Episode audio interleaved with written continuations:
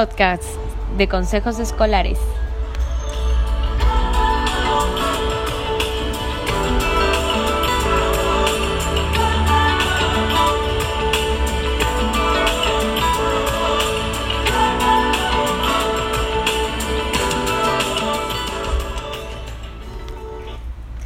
Bienvenidos. Empezamos con un episodio más de esta sección de consejos escolares, acompañados de Susana Villanueva y Efraín Una vez recomendaremos más los mejores tips para la escuela.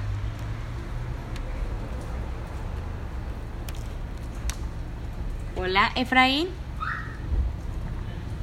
Hola, ¿qué tal? Soy Efraín Zen y este día les vengo a enseñar nuevas recomendaciones para mejor desempeño en el estudio, entendimiento. Les diremos el por qué y cómo y para qué de cada elemento. Compañera Susana, ¿alguna vez has escuchado hablar de los elementos de comunicación?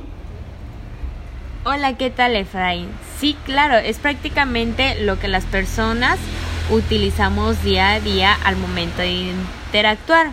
Por ejemplo, cuando dos personas interactúan, en él participan dos elementos importantes, que es el emisor y el receptor. Y el receptor es quien recibe la información o contenido de un mensaje, puede ser una persona o no. El emisor es el que transmite la información escrita o verbal, y esta puede ser un individuo o un grupo. Es el que emite el mensaje, puede ser una persona o no. Efectivamente, compañera.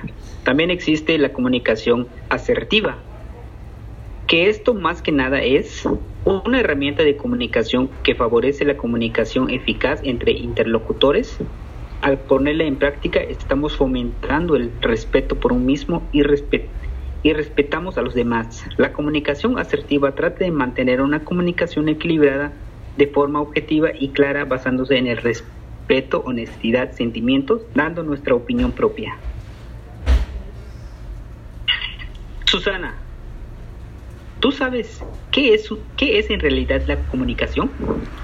Ah, sí, claro, es la forma de cuando unas personas intercambian información, ya sea oral, escrita, y pues en sí dan su punto de vista y transmiten eh, en esto transmiten un mensaje y en ello participan, como te decía, el emisor y un receptor por medio ya sea de señales o códigos. Aquí podemos dar un ejemplo de por medio de señales que eh, más que nada es un ejemplo muy mexicano que cuando al momento de pedir de ir a un restaurante y pedir la cuenta siempre alzamos la mano haciendo unos movimientos con con la muñeca, haciendo referencia a que nos den la cuenta. ¿Tú la has utilizado, Efraín? Sí, muchas veces, Susana.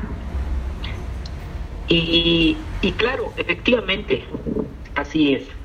Eh, lo más recomendable eh, que te comento ahora, hace un momento, eh, ahora que mencionas al emisor y el receptor, esto hace partícipe el elemento en el proceso de la comunicación, pero también algo importante dentro de todo esto es el código.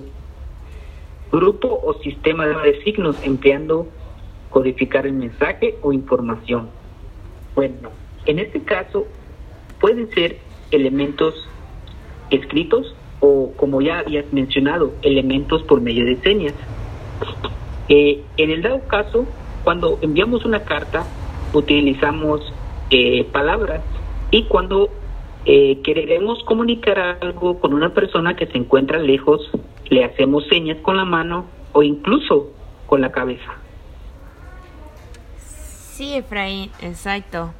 Bueno, y también dentro de una conversación entre ambas personas o un grupo existe el canal, y este puede ser la señal escrita o sonidos que viajan por medio del aire o medio físico, como hace un momento tú lo comentabas. Y por ejemplo, es más frecuente que la, eh, si el canal es más frecuente en la atmósfera a través del cual se pueda transmitir la voz. Aquí tengo unos pequeños ejemplos. Por ejemplo, en el examen de la lengua española, Juan le pasa una nota de papel a su compañera Ana. que le pone, dame la respuesta de la segunda pregunta, por favor. En este medio, ¿sabes tú cuál es el canal?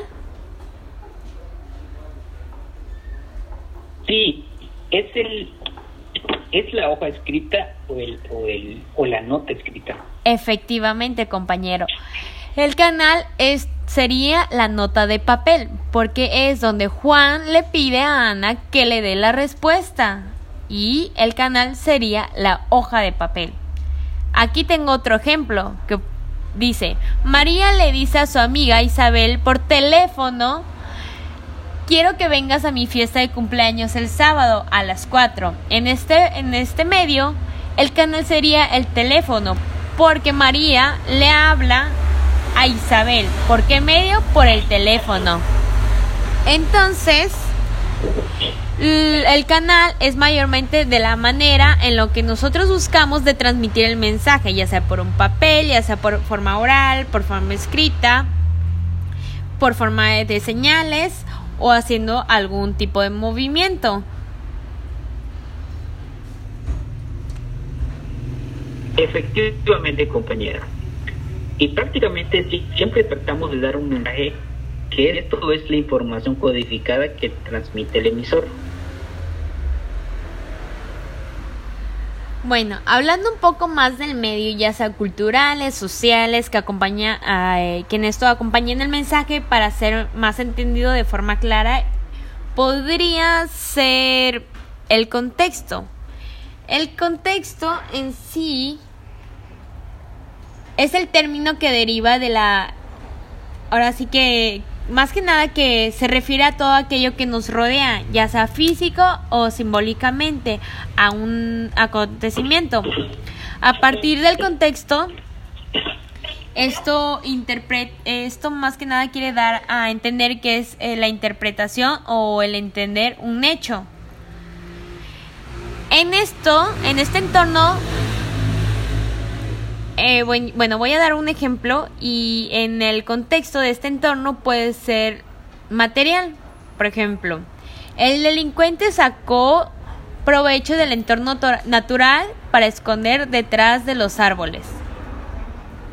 Eh, esto ha hecho que el contexto en el que, en el que el delincuente utilizó para esconderse fue el entorno social, el entorno económico u otro.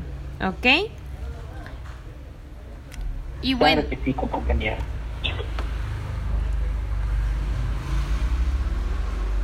Todos me parecían una gran opción.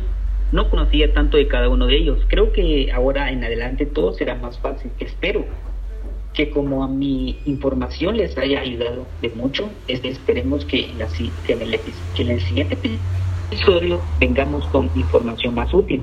Por ahora nuestra parte ha sido todo. Espero y nos escuchen la próxima vez. Sí, claro. Espero y todos todos los consejos que le hemos dado les haya servido de algo. Bueno, por ahora esto es todo de nuestra parte y esperamos que esto les pueda ayudar mucho en la escuela. Bueno, querido público, nos vemos hasta la próxima. Saludos.